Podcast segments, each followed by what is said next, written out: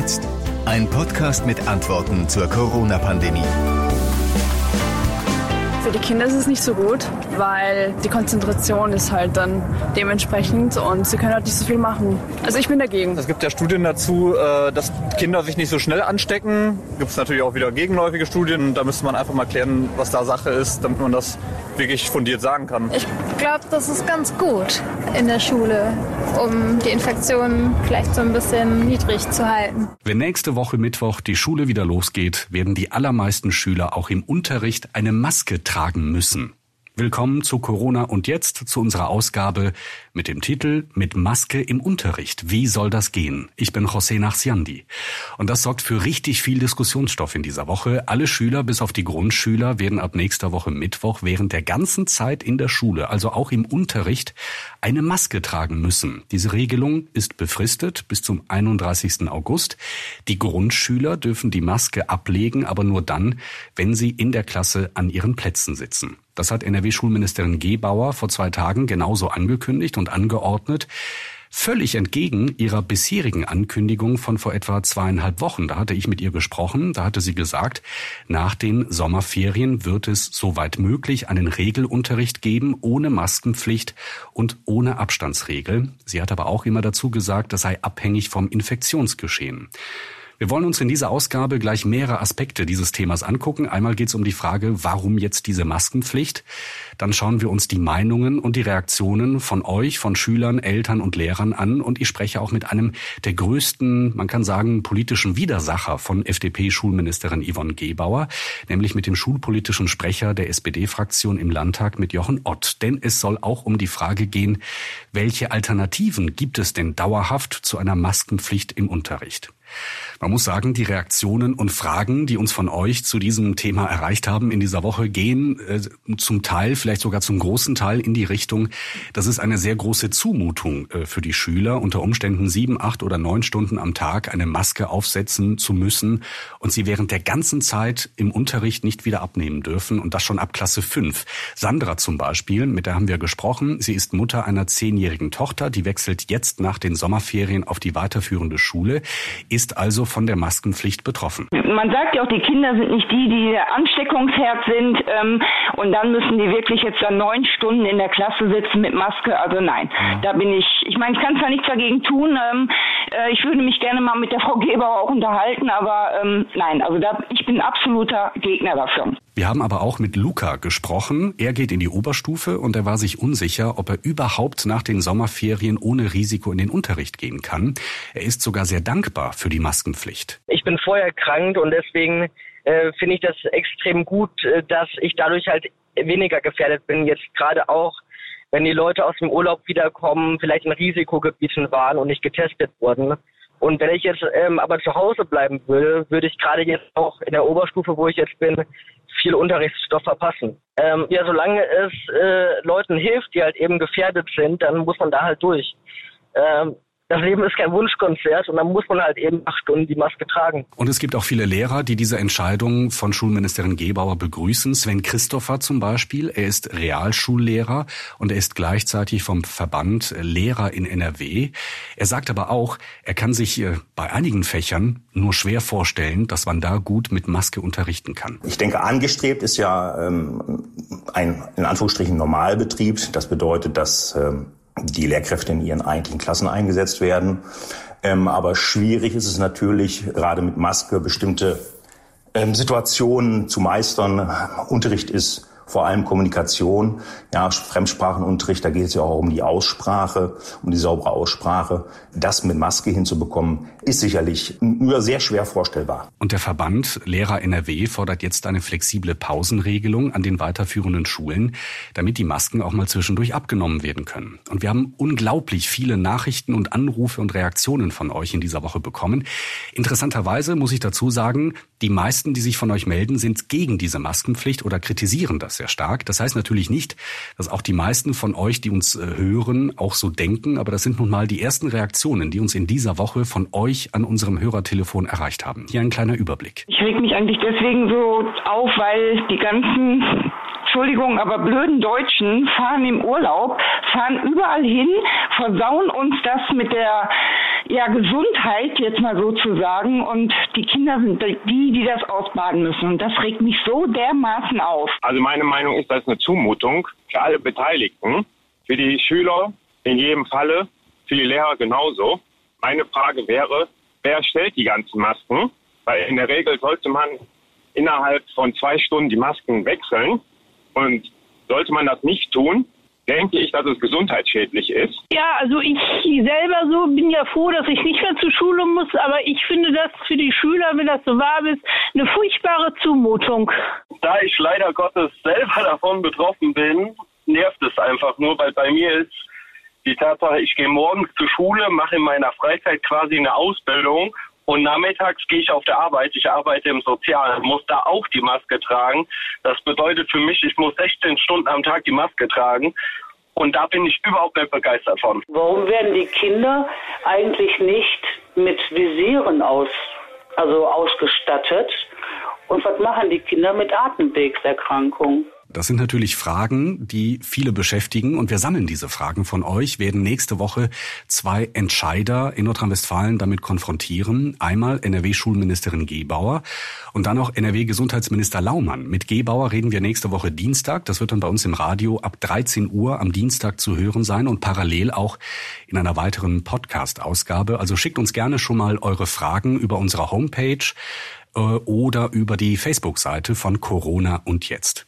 Und ich muss sagen, ich bin ja immer dafür, dass man sich genau anguckt oder anhört, was eigentlich genau beschlossen wurde in Sachen Maskenpflicht, ähm, was eigentlich genau Sachlage ist. Deswegen nehmen wir uns jetzt die Zeit und hören NRW-Schulministerin Gebauer ganz genau zu. Das ist, ähm, was gleich kommt, ein Mitschnitt der Pressekonferenz aus dieser Woche Montag. Die habe ich sehr genau verfolgt.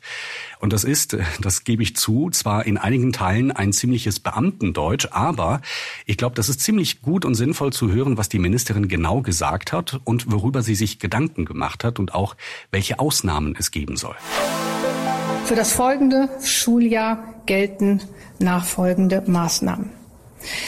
An den Schulen mit Primarstufe besteht im Schulgebäude und auf dem Schulgelände für die Schülerinnen und Schüler der Jahrgänge 1 bis 4 sowie für alle weiteren Personen eine Pflicht zum Tragen einer Mund-Nase-Bedeckung.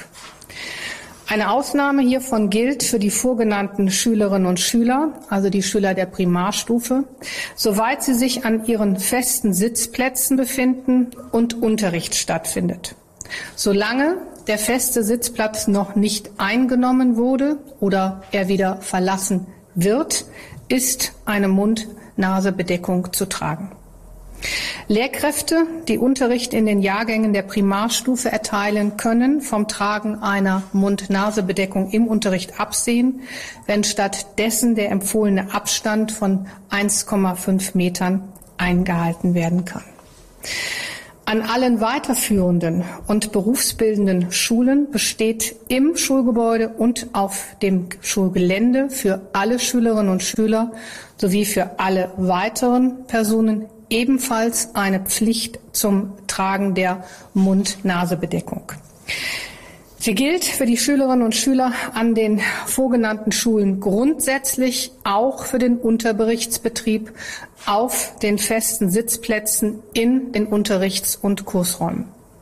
Soweit Lehrkräfte im Unterrichtsgeschehen den empfohlenen Mindestabstand von 1,5 Metern nicht sicherstellen können, haben auch diese eine Mund-Nase-Bedeckung zu tragen. Sofern jedoch das Tragen einer Mund-Nase-Bedeckung mit den pädagogischen Erfordernissen und Zielsetzungen der Unterrichtserteilung und der sonstigen schulischen Arbeit nicht vereinbar ist, kann die Schule vom Tragen einer Mund-Nase-Bedeckung zumindest zeitweise oder für bestimmte Unterrichtseinheiten beziehungsweise in Prüfungssituationen absehen. In diesen Fällen ist jedoch die Einhaltung der Abstandsregel mit 1,5 Meter zu beachten. Darüber hinausgehende Ausnahmen, zum Beispiel aus medizinischen Gründen oder aus dem Grund einer Beeinträchtigung, sind möglich. Die hier zum Mund-Nasenschutz getroffenen Regelungen sind angesichts der aktuell wieder steigenden Infektionszahlen angemessene Maßnahmen zum Infektionsschutz. Sie werden vorerst bis zum 31. August 2020 befristet und bieten so die Gelegenheit, die Entwicklung des Infektionsgeschehens insbesondere während und nach der ferienbedingten Rückreisewelle sorgfältig zu beachten und dann neu zu bewerten. Sie bieten aber auch uns die Zeit, um zu schauen, wie Unterricht in den kommenden Wochen unter den Regelungen, die wir auf den Weg bringen, überhaupt pädagogisch sinnvoll stattfinden kann. Die Eltern bzw. Schülerinnen und Schüler sind dafür verantwortlich, Mund-Nase-Bedeckungen zu beschaffen. Darüber hinaus stellt die Landesregierung den Schulen zum Beginn des Schuljahres circa eine Million Masken aus Landesbeständen zur Verfügung und jede Schule wird somit eine Reserve für den Bedarfsfall verfügbar haben. Der Unterricht soll weiter jahrgangsbezogen in Klassen, in Kursen oder festen Lerngruppen stattfinden.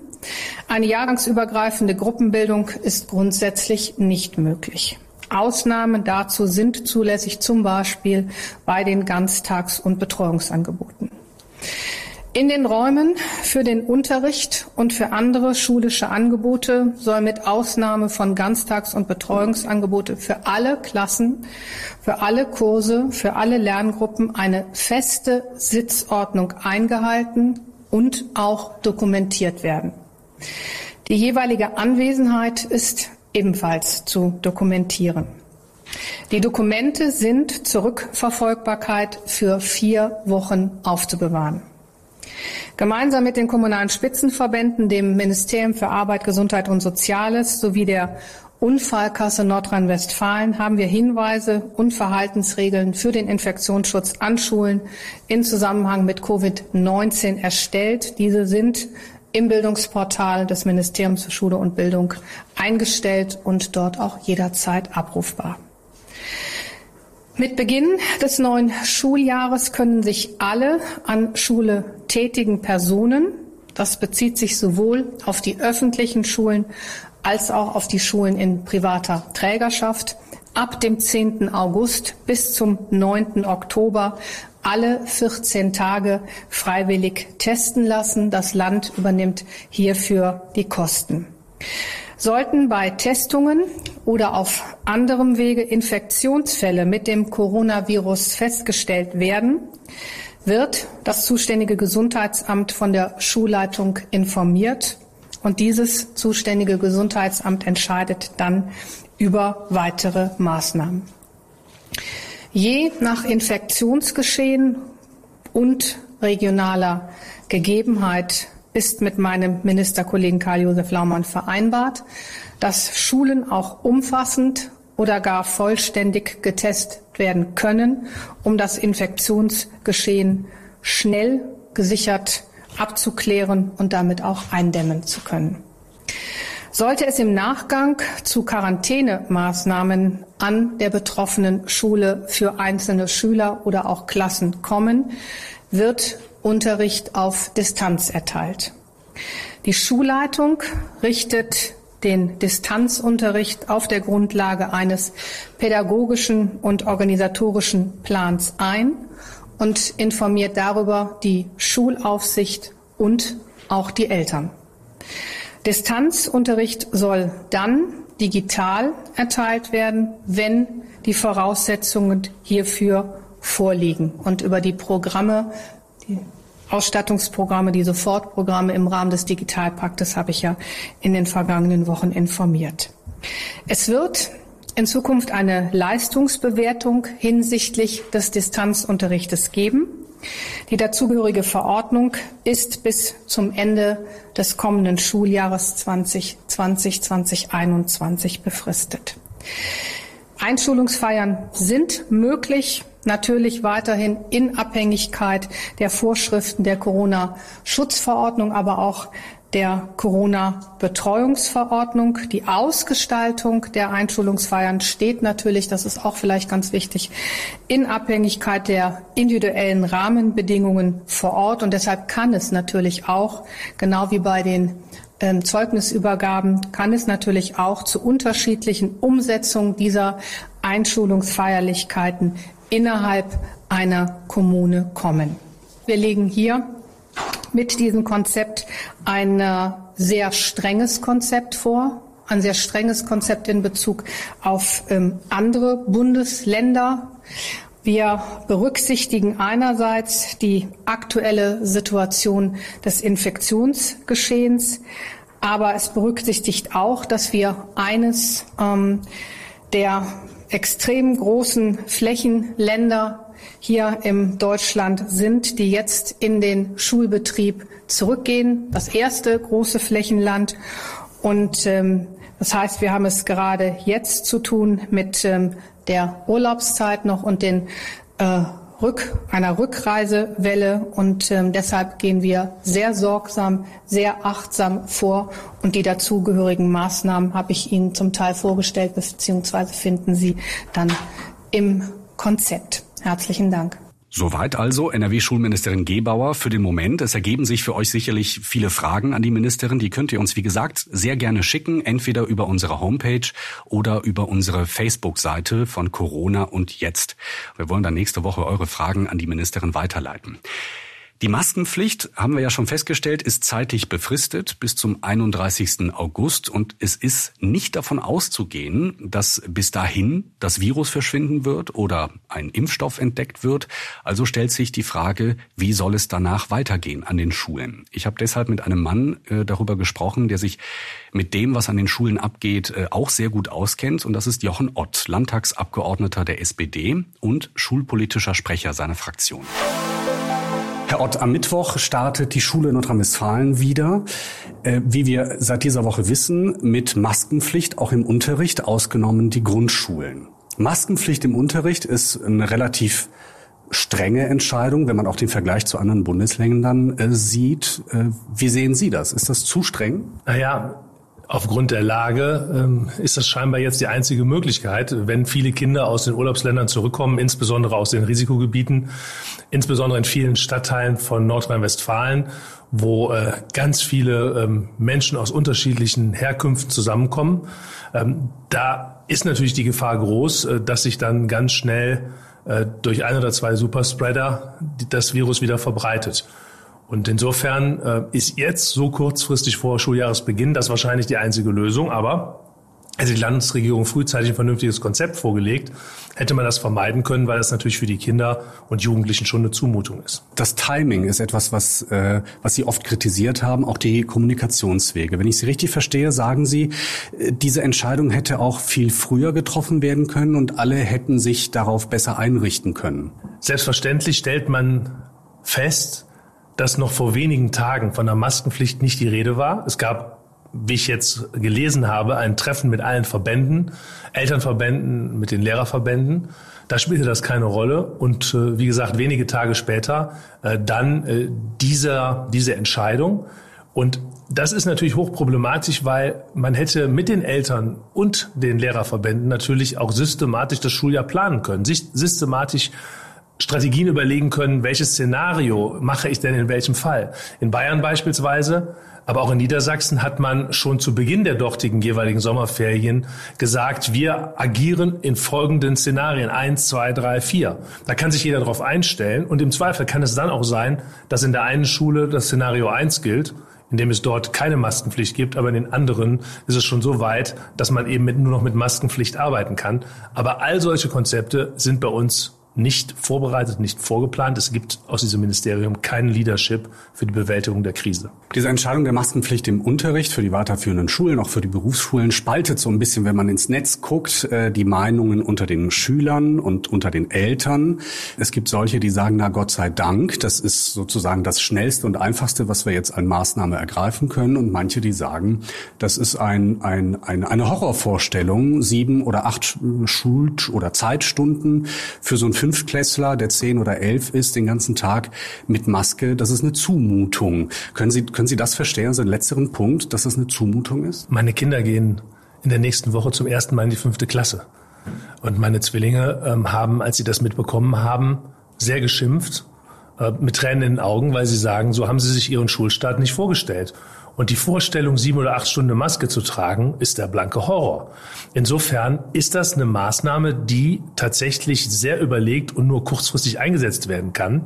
Und man muss weiterdenken. Man kann es nicht dabei belassen, sondern wir müssen über die Frage reden, kann man mit Kurzstunden arbeiten? Kann man den äh, Tagesablauf noch besser nutzen? Kann man dafür sorgen, dass außerschulische Lernorte eingebunden werden? Kann man Unterricht gerade jetzt im Sommer bis zu den Herbstferien auch draußen in der, äh, in der grünen Fläche nebenan oder sonst wo durchführen. All diese Maßnahmen müssen jetzt überlegt werden. Und dieses Konzept fehlt mir eben. Und die Schulen brauchen natürlich, wenn sie moderne Konzepte spannende Konzepte machen wollen, die vermeiden, dass man acht Stunden in der Klasse im Frontalunterricht sitzt, weil man sich ja auch nicht bewegen darf und die Maske vor dem Gesicht hat, da brauchen die Schulen die Rückendeckung einer Landesregierung, die eben nicht den Wert in der ersten Linie darauf legt, jede einzelne Stunde des Stundenplans abzuarbeiten, sondern Bildung ganzheitlich zu sehen. Äh, dazu ist man im Moment nicht äh, bereit. Und um es ganz konkret zu machen, kann mir jemand erklären, warum der Religionsunterricht jetzt immer noch jahrgangsübergreifend stattfinden soll? Warum kann man nicht in einer solchen Phase sagen, wir machen mit allen Religionsgemeinschaften in der Klasse und auch mit denen, die praktisch Philosophie haben, eben für die nächsten vier Wochen im Klassenverband. Ich glaube, philosophisch und theologisch gibt es einiges im Moment zu besprechen und aufzuarbeiten. Äh, da muss man sich zwangsläufig jagensübergreifende Gruppen bilden. Aber das würde ja schon wieder bedeuten, man muss aus dem althergebrachten Trott raus und es ist eben keine Innovation, sondern es ist das krampfhafte Festhalten am bestehenden System. Und mit der Maskenpflicht sichert man einfach nur das bestehende System. Wenn ich Ihre Kernkritik richtig verstehe, das eine ist ein zu starkes Festhalten an bestehenden äh, Arbeits- und Denkstrukturen, das andere eine zu lausige Kommunikation mit den Eltern, Verbänden und Schülern. Äh, bleiben wir mal bei einem Vorschlag, den Sie äh, gemacht haben, die Unterrichtsstundenzeit zu verkürzen oder rauszugehen. Bei den binomischen Formeln macht es keinen Unterschied, ob man rausgeht oder in der Klasse bleibt. Die muss man dann pauken, im Biounterricht schon eher. Also es gibt natürlich auch einen Großteil an Unterrichtsstoff, da macht es keinen Sinn, rauszugehen. Ja, selbstverständlich. Deshalb ist es ja notwendig, ein intelligentes Konzept zu entwickeln. Aber das können die Schulen. Und selbstverständlich kann man in der Oberstufe ähm, beispielsweise auch mit kleineren Lerngruppen arbeiten, die Kurse halbieren äh, für eine bestimmte Zeit und aber das, Entschuldigung, das würde doch erfordern, dass es genügend Lehrer gibt. Und wenn ich das die Zahl richtig im Kopf habe, sind im Moment 15 Prozent ungefähr, die nicht im Unterricht eingesetzt werden können.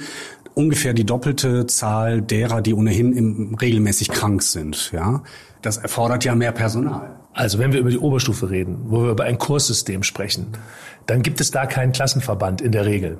Und das macht es natürlich besonders problematisch, wenn bis zu 120, 150, je nachdem wie groß die Oberstufen sind, Schüler sich mischen und zwar permanent am Tag. Also wird man da wahrscheinlich in einem vernünftigen Konzept über kleinere Gruppen reden müssen. Und bei Oberstufenschülern kann man sehr wohl die Hälfte des Unterrichts präsent und die andere Hälfte mit zusätzlichen Aufgaben quasi an die Schüler selber übergeben. Das ist möglich bei Leuten, die 15, 16 Jahre alt sind.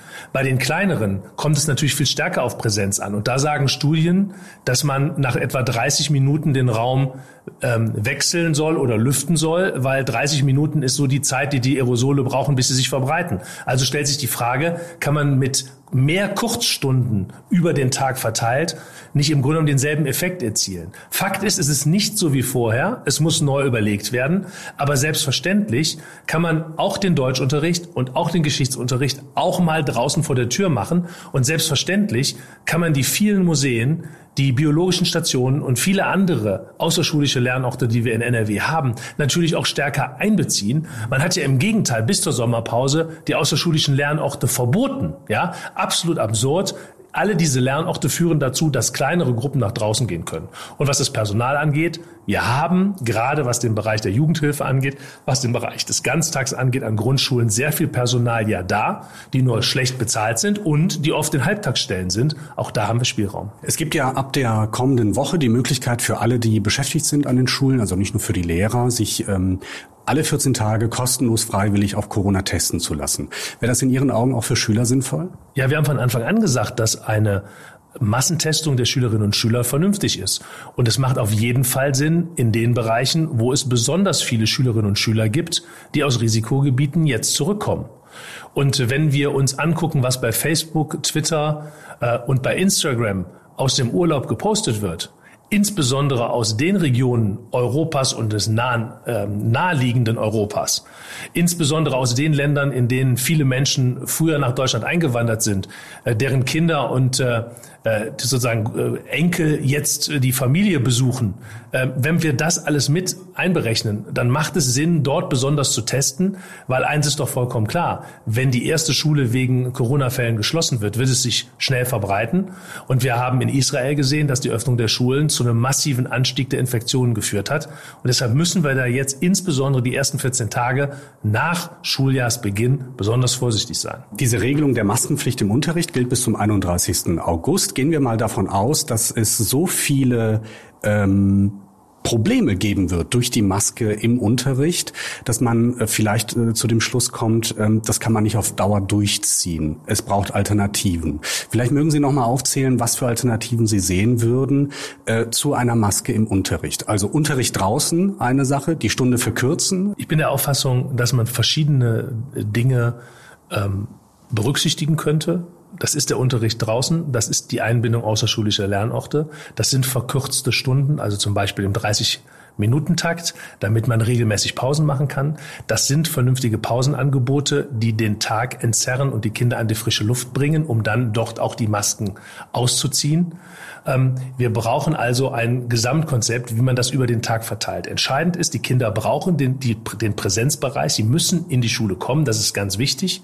Aber wie man Schule organisiert, äh, da gibt es doch deutliche Verbesserungsmöglichkeiten. Aber das bedeutet, das bisherige Schulsystem in Frage zu stellen. Wer glaubt, er könnte ein normales Schuljahr machen, äh, der irrt. Und das sagt ja sogar der Präsident des Lehrerverbandes.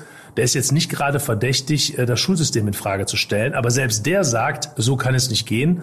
Und wir müssen jetzt schon Planungssicherheit haben, weil viele Eltern auch Sorge um die Abschlüsse ihrer Kinder haben. Und da muss man den Druck rausnehmen und nicht die Illusion offen halten. Es läuft alles genau wie immer. Nein, es läuft nicht alles wie immer, sondern wir müssen uns mehr Gedanken machen. Allein schon deshalb, weil viele Kinder und sonst auch verloren gehen. Wir haben ja jetzt die ersten wissenschaftlichen Erkenntnisse, wer besonders unter der Corona-Zeit eins gelitten hat.